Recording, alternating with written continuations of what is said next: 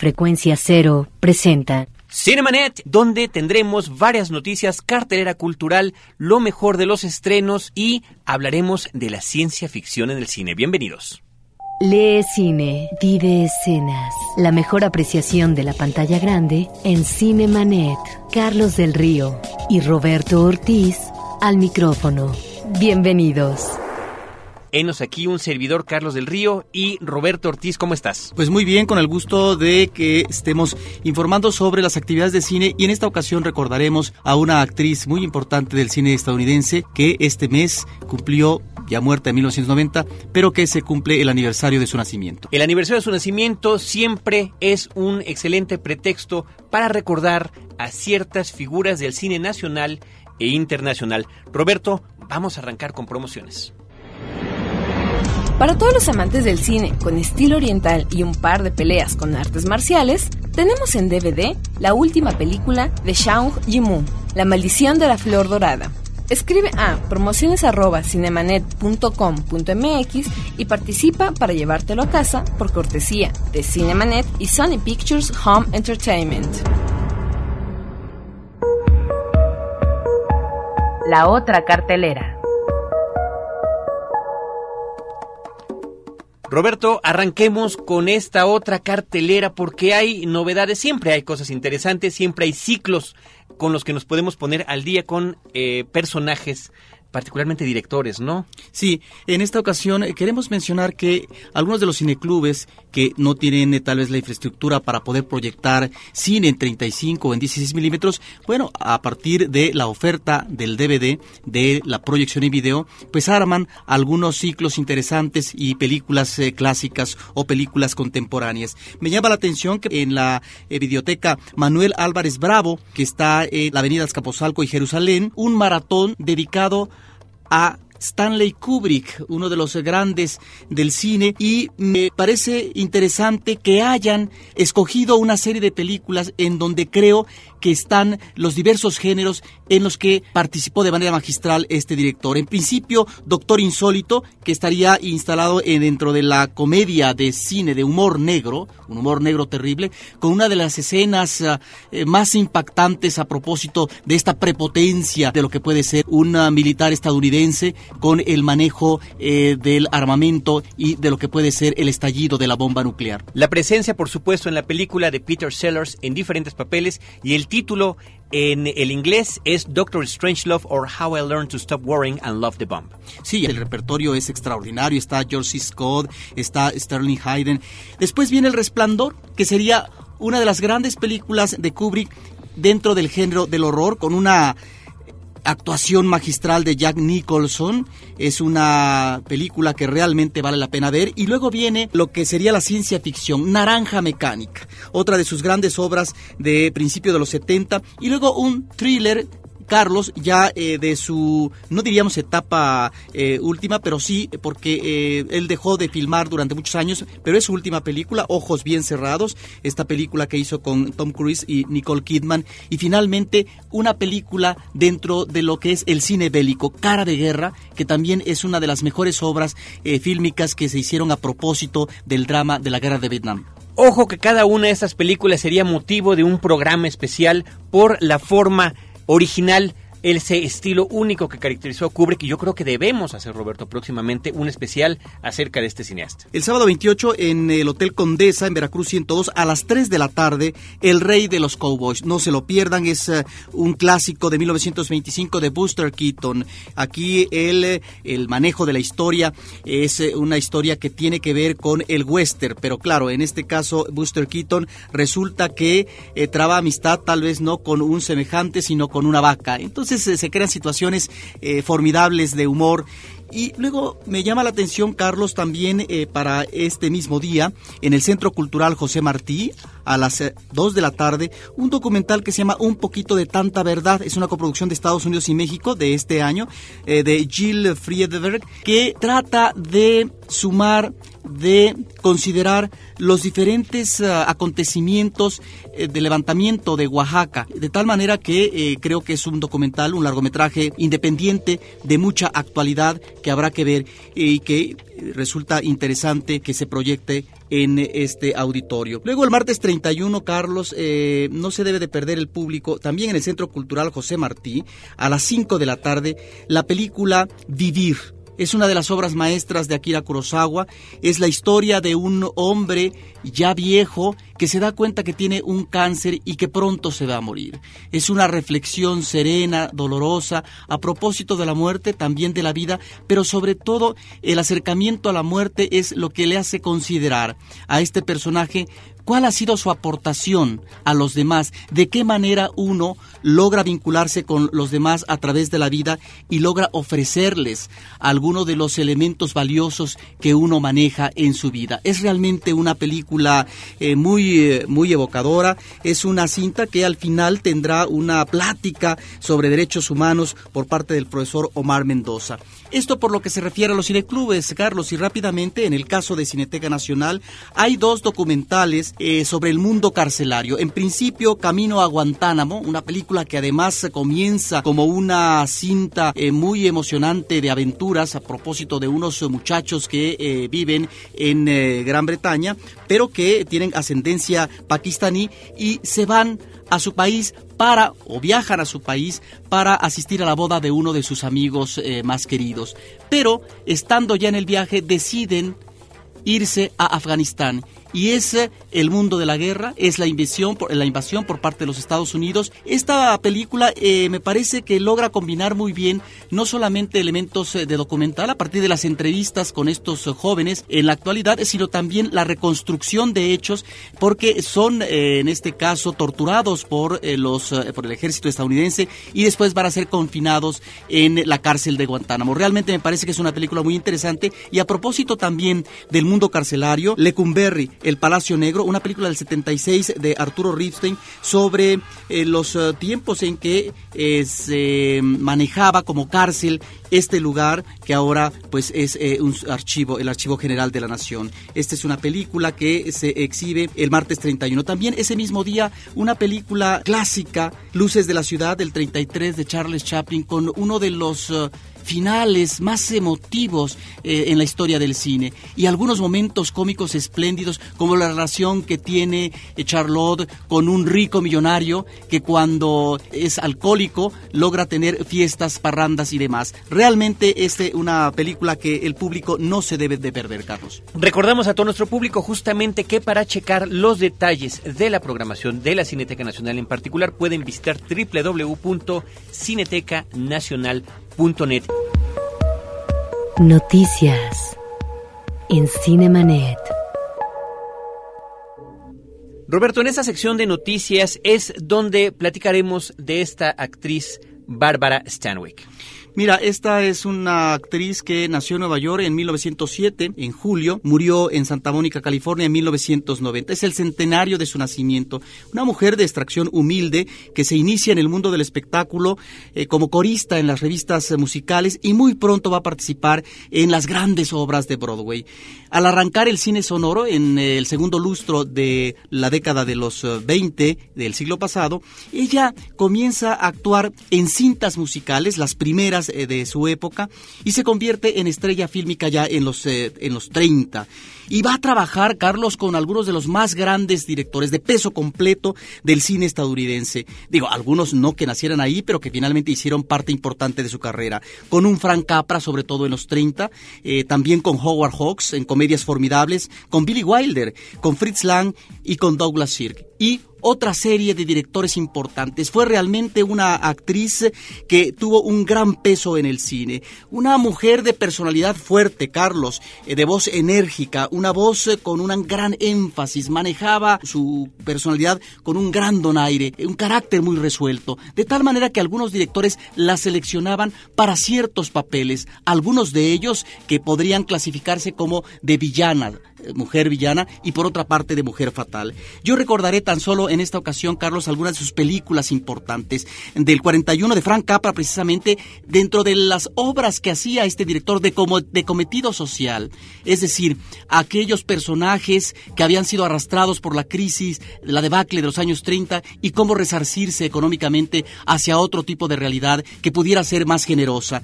En el Mandamiento Supremo de 1941, esta es una película que se remite al mundo del periodismo y Barbara Stanwyck interpreta precisamente a una mujer que trabaja en un periódico pero que la van a correr. Y entonces, para evitar que la corran, inventa una carta de un supuesto hombre de la calle, desempleado, este hombre no existe, es producto de su fantasía. Tiene tal éxito que entonces tiene que inventar otra serie de cartas, pero la gente comienza a interesarse quién es este fulano. De tal manera que tiene que darle una identidad real, es Gary Cooper, ni más ni menos. El problema se presenta cuando este hombre quiere cobrar vida por, por, su propia cuenta. Una, una película muy de Frank Capra, es muy interesante. Una premisa que de alguna manera, Roberto, se retoma en series de televisión como la de Remington Steele, donde una mujer que quiere dedicarse a ser detective privada se da cuenta que siendo mujer no lo consigue, se inventa un jefe con un nombre fuerte, poderoso, Remington Steele, el personaje después tiene que cobrar vida y lo hace a través de Pierce Brosnan y pues ahí después está de manera indisoluble esta pareja y lo que fue el lanzamiento hacia el mundo de la figura de Pierce Brosnan que después sería el 007. También está una película de 1941, yo creo que sus mejores obras las encontramos entre los 40 y principios de los 50. Bola de Fuego de Howard Hawks, ni más ni menos, en donde varios eh, profesores que están confinados como hombres sabios en una especie de laboratorio, mansión, bueno, van a ser sacudidos, trastocados, ni más ni menos, cuando eh, llegue la visita de una cabaretera lúdica, y es ni más ni menos que Barbara Stanwyck, una comedia clásica de Howard Hawks. Pacto de Sangre, Double Indemnity, una película del 44 de Billy Wilder con guion de Raymond Chandler. Este es uno de los clásicos donde ella crea un personaje que queda para la posteridad. Es realmente una película donde asume el personaje de mujer fatal a partir de eh, que ella es esposa de un hombre adinerado, Edward G. Robinson, ni más ni menos. Llega un agente de seguros a su casa y lo que hace es tramar inmediatamente a partir de un vínculo erótico con el agente de seguros la desaparición del esposo para cobrar una jugosa póliza de seguros. Realmente esta es una película formidable. En una de las últimas películas, por ejemplo, de Brian De Palma, está la alusión a esa película, eh, de donde podríamos decir que emana toda eh, la historia onírica de esta película de, de, de fan fatal, ¿no? Luego, el extraño caso de Martha Ivers, una película de 46 de Lewis eh, Milestone, eh, con guion de un director después formidable, Robert Rosen, una Bárbara Stanwyck que mata a una tía y que eh, cuando es muy jovencita y años después, 14 años después, es una poderosa mujer que incursiona en la industria exitosamente y que está casada con un político alcohólico, con un Kirk Douglas formidable también, que es una de sus primeras apariciones. Y luego, no olvidar una película como Tempestad de Pensiones de Fritz Lang, una cinta donde ella tiene un regreso a su pueblo de origen después de que tuvo un desengaño amoroso y resulta que se casa, tiene una hija, pero el amor llega nuevamente en términos eh, de pasión con otro hombre que es curiosamente un proyeccionista, el proyeccionista de cine del pueblo. Es una película formidable que nos da a conocer el rigor con que Fritz manejaba el espacio escénico, el manejo de sus decorados, tanto exteriores como interiores. Recordamos entonces a esta extraordinaria actriz que participó en muchas obras, no solamente del cine, sino que también a partir de los 60, Carlos, también en obras importantes, series televisivas sobre todo. Entre otras cosas, apareció como invitada en Los Intocables, pero tuvo series de televisión que ella misma protagonizó, entre ellas un western de Big Valley, se llamaba esta serie de televisión que se eh, transmitió en Estados Unidos del 65 al 69, al lado, Roberto, ni más ni menos que de Lee Majors, a quien después conoceríamos como el hombre nuclear de Six Million Dollar Man. Ahí lo tienen ustedes, Barbara Stanwyck, a 100 años de su nacimiento. Cinemanet regresa en un instante. Ahora, diseñar y hospedar su página web será cosa de niños. En tan solo cinco pasos, hágalo usted mismo sin ser un experto en Internet. Ingrese a suempresa.com y active ahora mismo su plan. Suempresa.com, líder de web hosting en México. Si de familia se trata, pregúntale a Mónica. Pregúntale a Mónica. Un podcast de frecuencia cero para llevar una vida más plena y feliz www.frecuenciacero.com.mx. Historias múltiples en tiempos cortos. Cinemanet. Regresamos. Roberto, por otro lado, esta semana en nuestra versión de podcast dedicamos el programa a la ciencia ficción en el cine. Nos acompañó en esta, en esta emisión Antonio Camarillo, que es compañero colaborador de la revista Cine Premier, y el pretexto fue el lanzamiento de una lista de las 100 mejores películas de ciencia ficción de acuerdo a la página Rotten Tomatoes, una página estadounidense que se encarga de recopilar críticas y que armó una lista que si bien por supuesto será cuestionable, dio pie a que tocáramos este interesante tema. Rotten Tomatoes la pueden visitar, el nombre traducido sería Tomates Podridos, mm. lo pueden encontrar fácilmente en internet. Así que vamos a escuchar esta probadita del podcast que también lo pueden escuchar de manera completa en www.cinemanet.com.mx. El cine de la ciencia ficción es el cine de la perspectiva. No únicamente de traer el futuro al presente, de transportarse a él o de transportarse al pasado, sino de inferir en función de la experiencia humana que nos aguarda, que nos depara el destino, nuestras creaciones, la evolución sin pausa de nuestra civilización, la importancia, la preeminencia de los efectos especiales, de los cuales el precursor era Méliès. Él como mago de profesión entendía la maravilla de lograr inventar algo de la nada. Y sin embargo, el efecto especial no es el único ingrediente que hace una película pertenecer a este género la herencia del cine de aventuras, que es un componente importante, no eh, producto definitivamente de eh, la, era de los descubrimientos, de la revolución industrial, etcétera, se está manifiesta. Una característica muy importante es la manera en que hace paralelismos, en que construye metáforas de una realidad urgente, actual, importante, de peso, que es necesario discutir y analizar.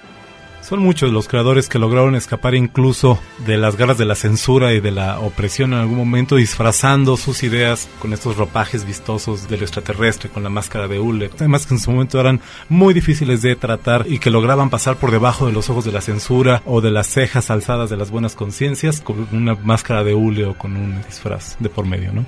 La lista es extraída de una página de internet que es la famosa página de Rotten Tomatoes, que goza de una excelente reputación como referencia para la crítica de cine. Y ellos recopilan todas las críticas que salen alrededor del último estreno cinematográfico y más allá de darles una clasificación por estrellas o de número del 1 al 10, las califican con un tomatito. En cambio, eh, si en lugar del tomatito rojo hay una plasta verde, es que la película está podrida y que no sirve para nada. Habrá incluso quien cuestione el por qué una película como E.T. el extraterrestre, que no deja de ser una joya, tiene el primer lugar en una lista donde pues hay películas que pesan mucho más como la última gran película del género en los últimos 10 años, Matrix y sus secuelas, eh, únicamente una de las cuales, la segunda Matrix Reloaded, está en la lista en el puesto 81. No una idea original, definitivamente, es el mismo caso de Star Wars, que era una especie sido un poco un licuado de una serie de influencias y homenajes y de herencias de otras cosas. Matrix también toma un poquito de todos lados para armar esta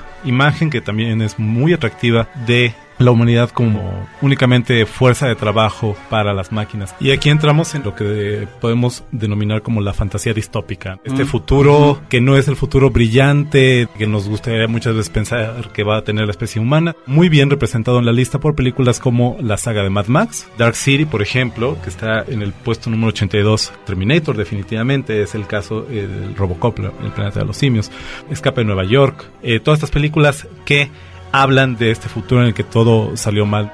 Para mí un tercer elemento importante, un tercer ingrediente, no indispensable, pero muy atractivo del cine de ciencia ficción, es el robot, ¿no? El humanoide. Evidentemente, una gran eh, metáfora de qué es lo que es ser humano, qué nos define como especie, haciendo cuestionar definitivamente al ser humano cuál es su lugar y que está representada en películas como Blade Runner, que es definitivamente la joya en este cuestionamiento. Tenemos películas como Inteligencia Artificial, por ejemplo son muchas las metáforas, ¿no? ¿Quién es el creado? ¿Quién es el creador? Si nuestra tecnología nos pertenece o no. Son muchas las preguntas ahí que son muy interesantes y que este cine trata de, contestar. Porque nada mejor que el cine, Cinemanet en podcast. Definitivamente reiteramos la invitación para que escuchen esta entrevista completa, aclarando, por cierto, Roberto, que es el primero de dos programas dedicados a este género, dedicados a estos comentarios en torno a esta lista de las 100 supuestas mejores películas de ciencia ficción. Y a propósito del amor que puede haber por este género, a propósito de lo clavado que puede ser la gente que las disfruta, vamos a poner música de una película independiente estadounidense. La película se llama Free Enterprise y es una estupenda versión de cómo los adictos, particularmente al programa de Star Trek, de Viaje a las Estrellas, viven su vida ya cercanos a los 30 años. Todavía con ese complejo de Peter Pan, jugando a seguir siendo niños, a coleccionar juguetes, a tener colecciones impresionantes de películas. Esta cinta, por cierto, estuvo filmada en los noventas, en la época en la que todavía estaba en boga el Laserdisc y poco antes de que saliera el DVD, así que estos hombres coleccionan DVDs y con una presencia muy interesante de William Shatner, el mismísimo Capitán Kirk. Los creadores de esta película, Robert Meyer Burnett y Mark Altman, lo que trataron de hacer fue una especie de homenaje a Star Trek como lo hizo a Casablanca Woody Allen con el Sueños de un seductor, ¿no? Sin embargo, cuando se acercaron a Shatner dijeron, no, yo no quiero ser esa figura idolatrada, quiero que me presenten como un ser humano falible, a propósito de una experiencia que había tenido con un accidente, un incendio, donde le pedían que se comportara justamente como el Capitán Kirk. Lo que vamos a escuchar se llama The Great Bank Robbery, es la canción con la que abre los créditos de esta cinta, es eh, de Jerry Van Ruyen, y es una canción que originalmente, una melodía que originalmente apareció en una película europea, Vicus is die Zeit zu lieben, que eh, se traduce como qué corto es el tiempo para amar. Vamos a escucharla.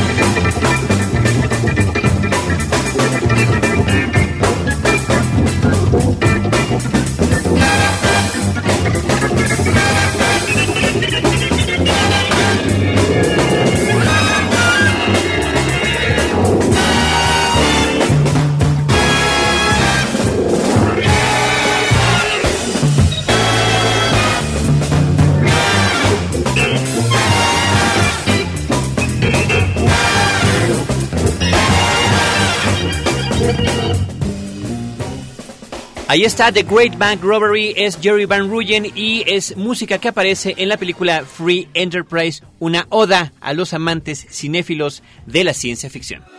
No te quedes fuera de foco. Cinemanet regresa en un instante. CMYK presenta Los leones no son como los pintan. Los nuevos premios para diseñadores, creativos y artistas gráficos que buscan por medio de la expresión hacer un cambio en el mundo que les rodea. Diseña un cartel que hable sobre el calentamiento global. Uno de los problemas ecológicos y sociales más importantes de nuestra generación. Consulta las bases en www.losleonesnosoncomoLosPintan.com e inscríbete a partir del 29 de junio y hasta el 20 de septiembre. Gran parte del dinero recaudado con este concurso será donado a Greenpeace México. Los leones no son como los pintan llega hasta ti gracias a Pigmento Design Studio, Frecuencia Cero, Eunoia School, adaspirant.com, Revista A Diseño, Revista Neopixel. Entrecreativos.com y Complot, Escuela de Creativos. Atrévete a echar una mirada al acontecer internacional en Más allá de las fronteras, el podcast más internacional de Frecuencia Cero. www.frecuenciacero.com.mx Fin del flashback. Estamos de regreso. Vámonos, Roberto, ahora con lo que tiene que ver con el cine en DVD. Tenemos varias noticias, varios estrenos. Justamente algunas de esas son las películas que tenemos de obsequio para nuestro público. De Shang Ji-Mu, este hombre que nos ha traído estas historias épicas, bellísimas, con una fotografía impecable, con un manejo del de movimiento de los actores, de las artes marciales y particularmente del color, el director de Héroe, el director de La Casa de las Dagas Voladores, es el título como era en, en la versión en inglés. Tenemos ahora La Maldición de la Flor Dorada. Una película que además eh, nos recuerda a los dramas de Shakespeare a propósito de las relaciones tensas familiares y cómo a partir de ciertas eh, situaciones eh, de rivalidad se crea un final terrible. Una película con escenarios impresionantes, eh, decoraciones, vestuarios llamativos y no debemos olvidar una batalla final en el palacio que es realmente formidable. La maldición de la flor dorada de Shang Yimou. Tenemos también, Roberto, de La última carta, Smoking Aces, esta película que combina eh, de cierta manera la acción, la comedia, el tema policíaco y con un reparto verdaderamente interesante. Ray Liotta, Ben Affleck, Andy García están entre estos personajes, entre estas historias que se llevan a cabo en la película Smoking Aces. Y finalmente, Roberto, Las vueltas de la vida, Catch and Release con Jennifer Garner, de la cual tenemos copias para nuestro público. Si te gustó Erin Brockovich en sus zapatos o 28 días, seguro te va a gustar Las Vueltas de la Vida, la primera cinta de la ya reconocida guionista Susana Grant. Una comedia con Jennifer Garner sobre aceptar la pérdida y seguir adelante. Para llevarte el DVD a casa, escribe a promociones.cinemanet.com.mx y responde una sencilla trivia. Lo mejor del cine en DVD, solo con Cinemanet y Sony Pictures Home Entertainment.